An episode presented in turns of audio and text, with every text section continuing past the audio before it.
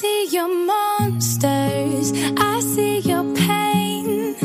Tell me your problems, I'll chase them away. I'll be your lighthouse, I'll make it okay. When I see your monsters, I'll stand there so brave and chase them all away.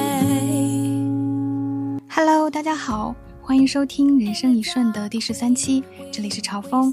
这一期是欠了大家很久的高敏感、高消耗的人如何成为高能量的人的下期。那上一期录完之后，收到很多朋友的反馈，说自己也是深受这个在人际交往中容易把自己的需求后置、分不清边界带来的那个消耗。关于这个分不清他人和自己的能量场的问题，我还采访了一下我四岁的女儿。妈妈现在问你个问题：如果你现在很忙，然后有一个人来找你帮忙，你会怎么办？我会先把别人那件事干了，然后再干自己干的那个事。那如果你没空呢？就是你很忙，你这会儿正在忙你自己的事情，然后别人来找你帮忙，你怎么弄？就先忙那件事，然后再忙这件事。但是你自己的事情很忙啊。没关系，那就先干别人的那件，然后再干我自己那件事呗。那如果你比如说你现在正在看动画片儿，特别的专注，然后我想让你帮我拿杯水，你该怎么弄？那就头朝着动画片，然后把你拿给你。那如果你正在看动画片，看的特别认真，老让你给他拿张纸到厨房去呢，那我你要离开电视了。那我就一直抽抽抽抽，然后离开了就转过来，就是你一定会把别人的需求放在你的需求前面，是吗？对的，那为什么呢？我就是这样的呀。听完我女儿的话，我就开始想，难道这个优先关照他人的特质是遗传的吗？毕竟我女儿可是从小在鼓励教育中长大的呀，难道她是平时观察妈妈跟妈妈学的吗？我甚至开始思考，在以后的教育中，我要怎么去扭转她的这种想法，最大程度的预防她变成一个讨好型人格。但转念一想，或许高敏感、高消耗体质的人要面对的第一个问题就是。发自内心的去接纳自己的这种特质，先是接纳了自己的这个个性之后，才有可能发生真正有意义的转化。就像上期有一条留言说的：“高敏感应该是礼物，不是枷锁。”我们不能因为自己好像更敏感、更容易被消耗，就感觉自己很虚弱、很不行、很没自信。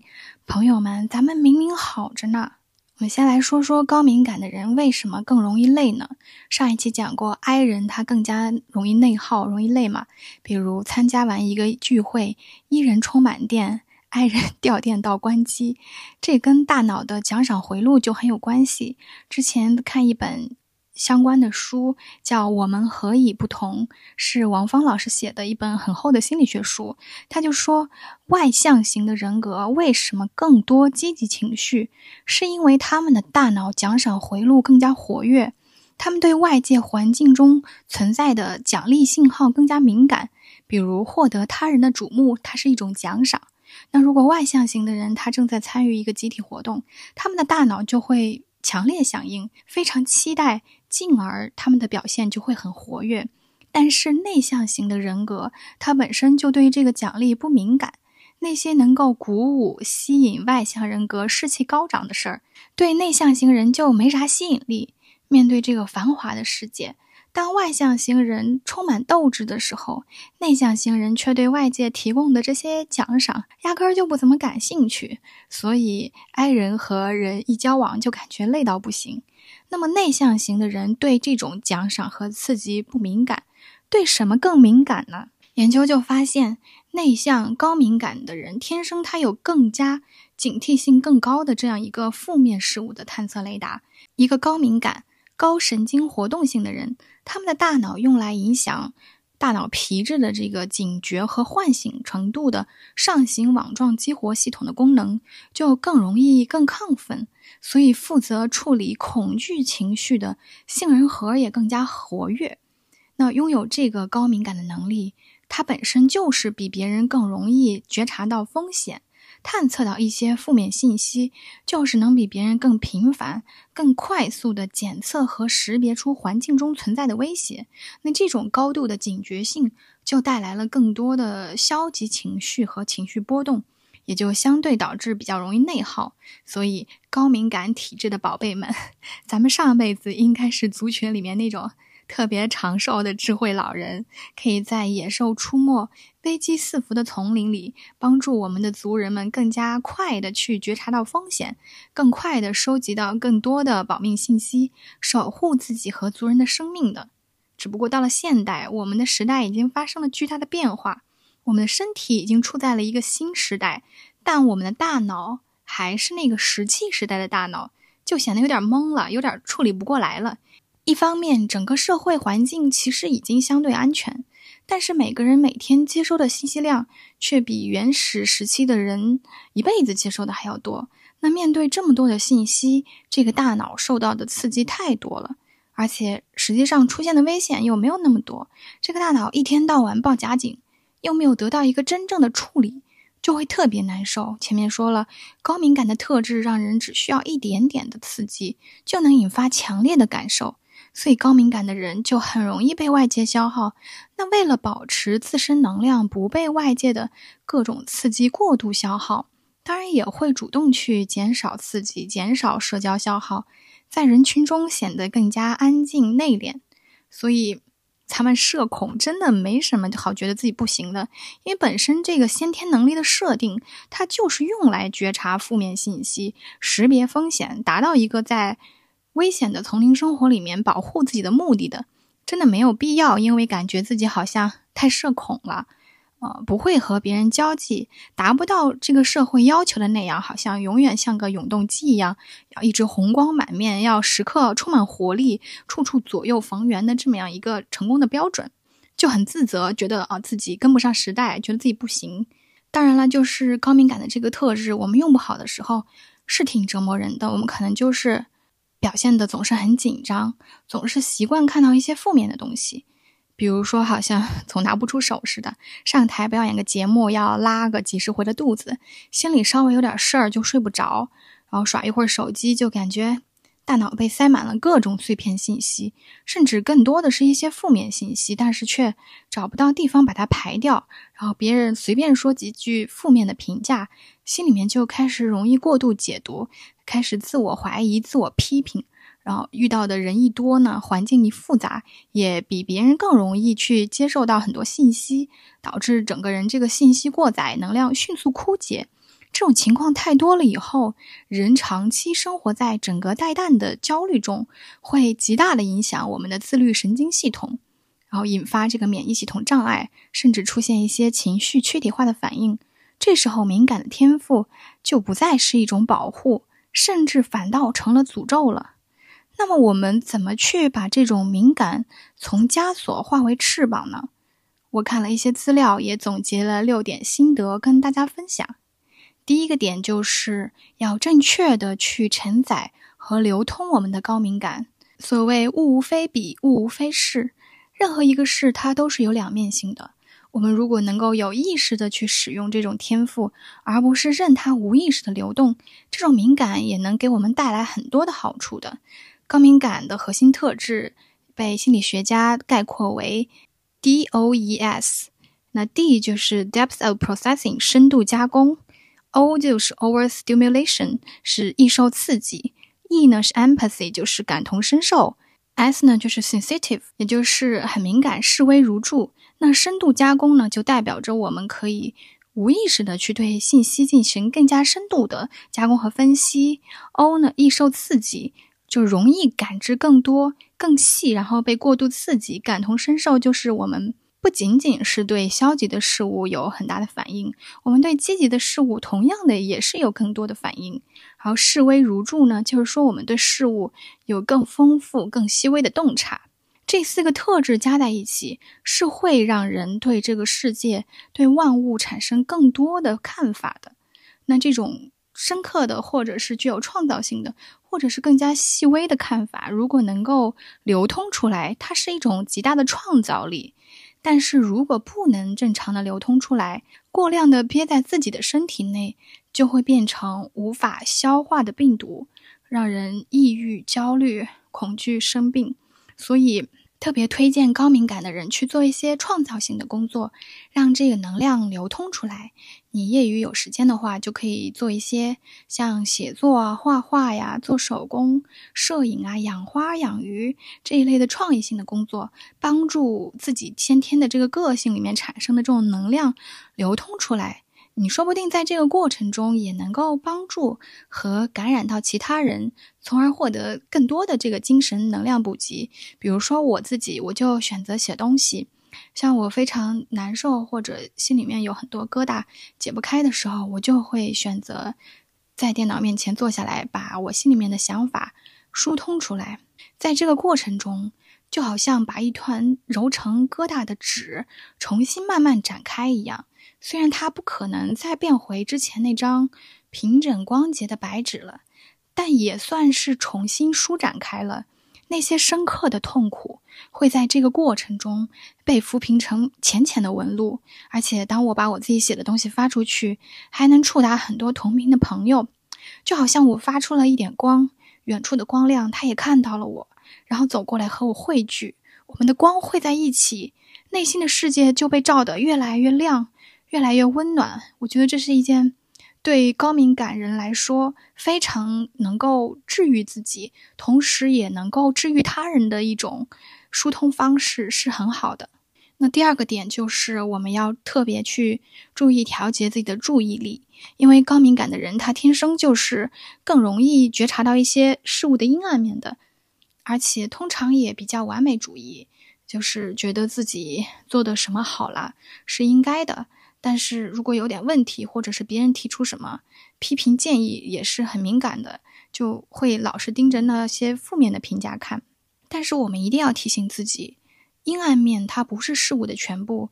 之前我在文章里面写过，高敏感人的洞察力就好像暗室拉开的门缝，透进来的光，你透过那个缝缝看，那仅有的一丝光线中悬浮着的，肯定全都是那种。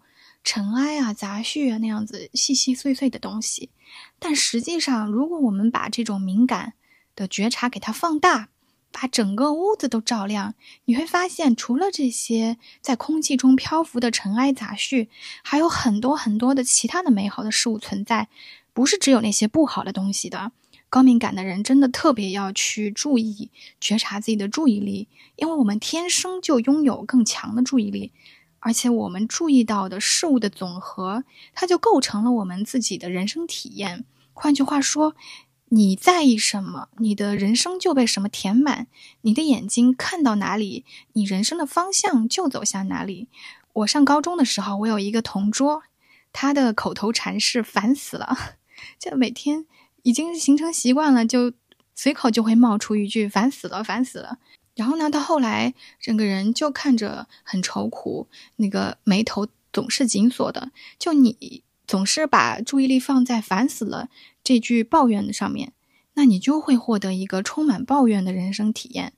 再比如说，你每天就花很多时间在各个社交网络去切换看这个热搜的新闻榜，因为现在的这些信息嘛，它都是为了勾起人的注意力，那肯定是要更恐惧。更焦虑，呃，更能激发人的这个生存危机安全感的东西，会能获得你的注意嘛？那这个时候你整天看这些信息，那你肯定会获得一个政治性抑郁的这样一个人生体验。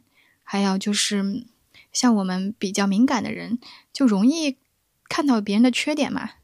那你如果一和别人接触，就先去雷达对方的缺点。你就会发现，哎，怎么这世界上都是人渣呀？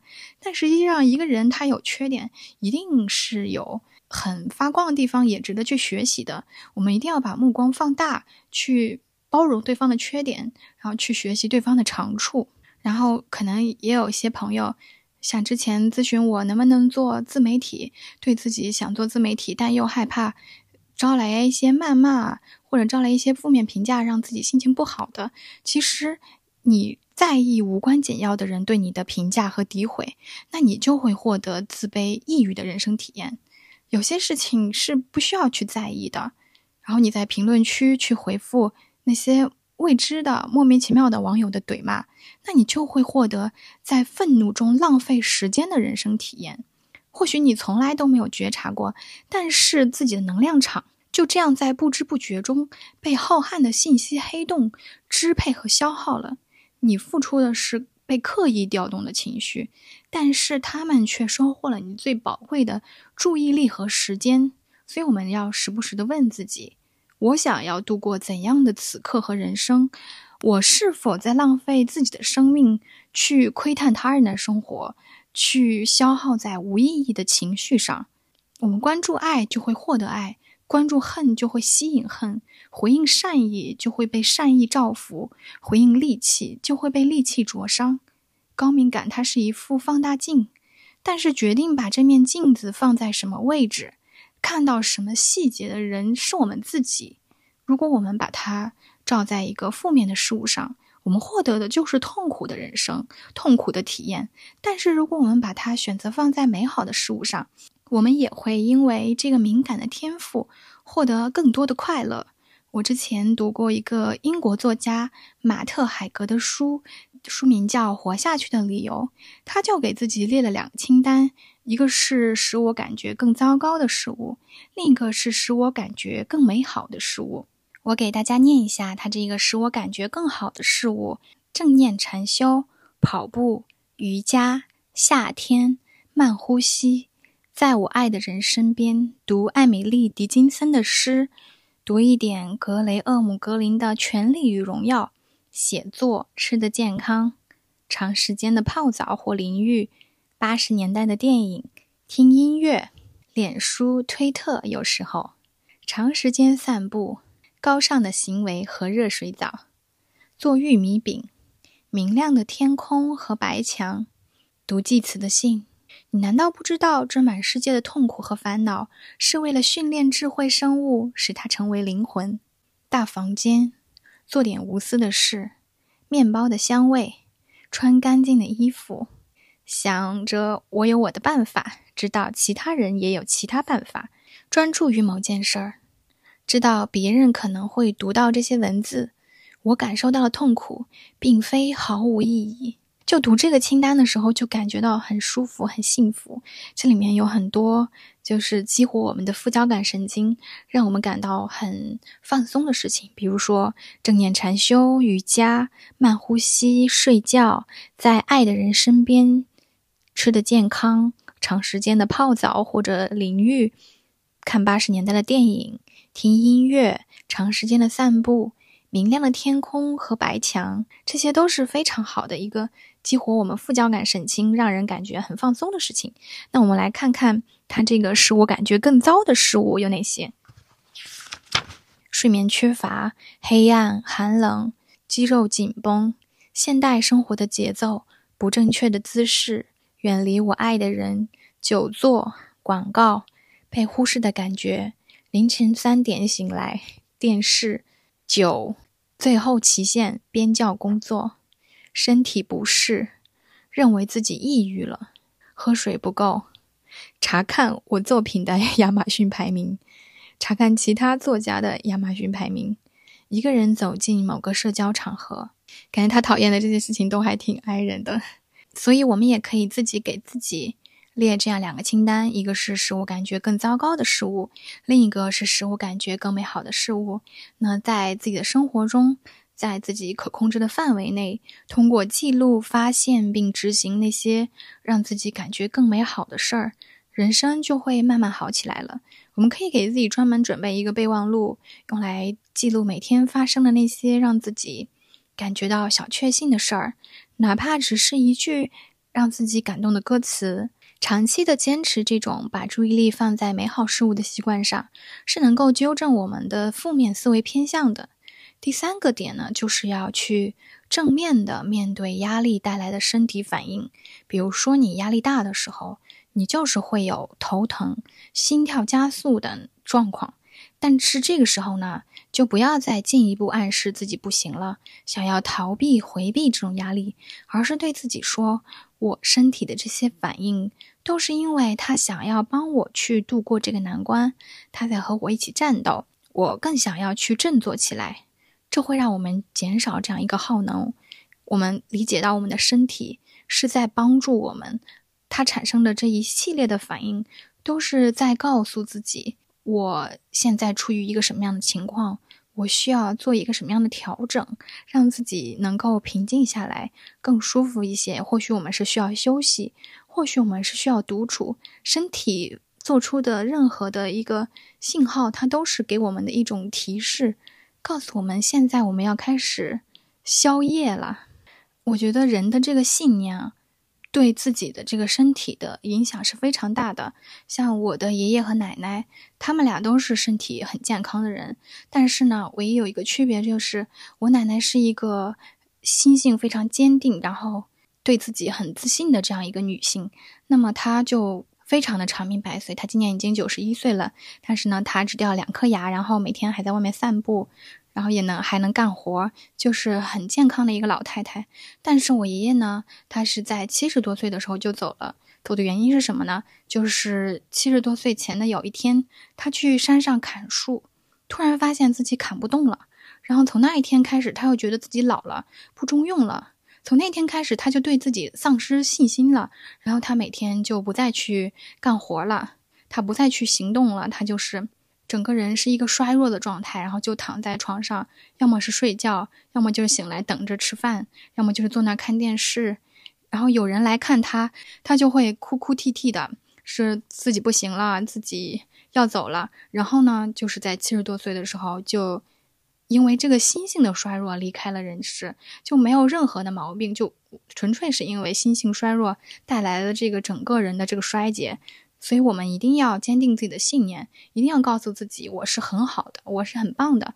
就算我的身体有什么不舒服的地方，它只是给我们一个提示，告诉我们，我们可能这会儿需要休息了，我们可能要更加爱护我们自己的身体了，而不是说我这个人就要完蛋了，我就要快死了。不要去这样想。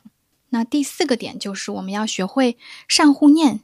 因为我们看到或者感受到了太多的负面事物，高神经敏感性的人他是会无意识的产生消极的看法的。这些所谓的看法就是念，这个念头是非常的消耗人的这个精力的。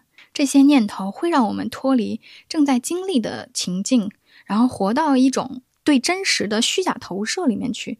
尤其是当一个人被恐惧、纠结。悲伤、愤怒、失望、怨恨、抑郁，啊，然后内疚、懊悔这些念头困住的时候，会更痛苦。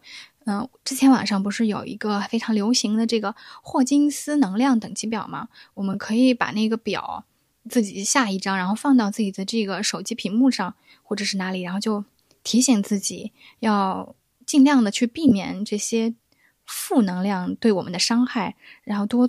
提高我们的这个能量，如果能够通过打坐呀、冥想呀，或者是看一些，嗯，就是像《山医命相簿》里的山这种《道德经》啊这种书籍，让我们的身心达到一个相对来说平和、喜悦、丰盛的状态，那我们的能量是非常高的，我们的身心内核是非常稳定的。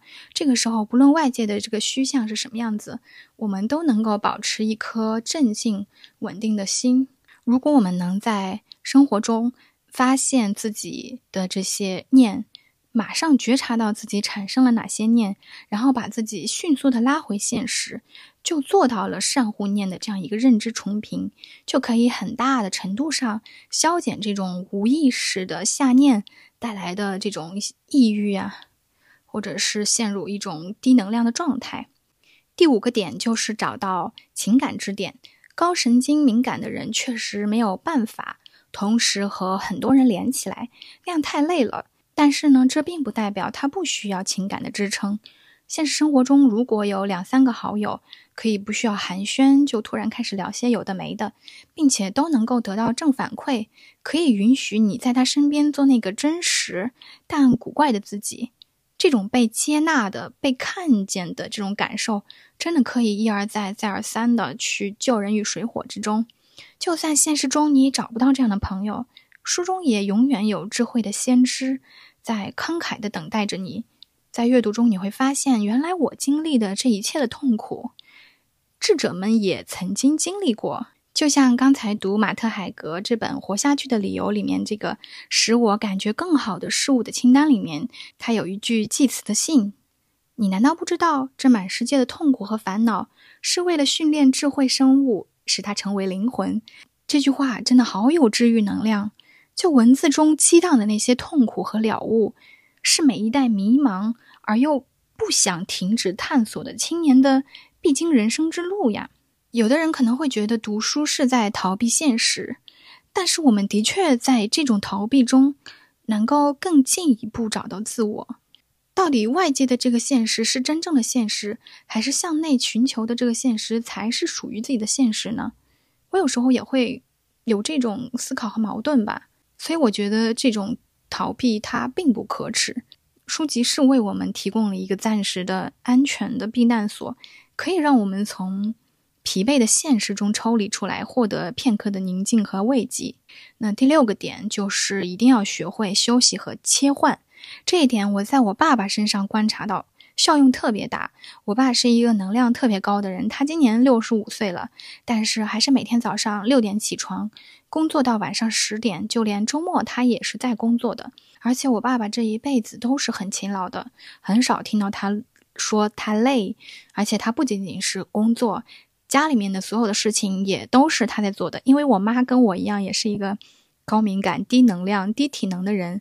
我和我妹妹是双胞胎嘛，然后从出生开始，夜里面就是我爸爸在带。那时候没有纸尿裤，然后我爸爸每天晚上都要起床很多次，给我们两个换洗这个尿布。早上他也要很早起来去准备早餐。然后家里的洗衣服、做饭都是我爸爸在做，而且我爸爸不只是顾家，他工作也干得非常的出色。每天早上把这些忙完，他就去工作了。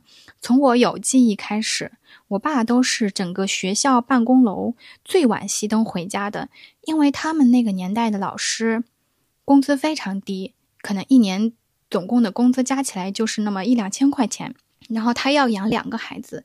养不起，我爸就经常熬夜写论文，靠这个稿费来补贴家用。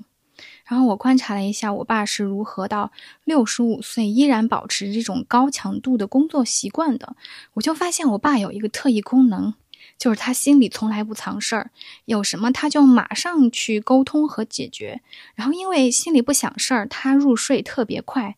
像是我自己如果累了。我的大脑就会更开始不停的转了，然后转到神经衰弱。但是我爸累了，他两分钟内就能睡着。所以，我爸虽然平时工作的时间很长，但是他在白天累的时候也能很快小憩。到了晚上十点下班之后，我爸也是倒在床上就头挨到枕头，他就能迅速睡着。他的睡眠质量特别高，所以他的疲劳实际上是在。当下基本上就是消除掉了的。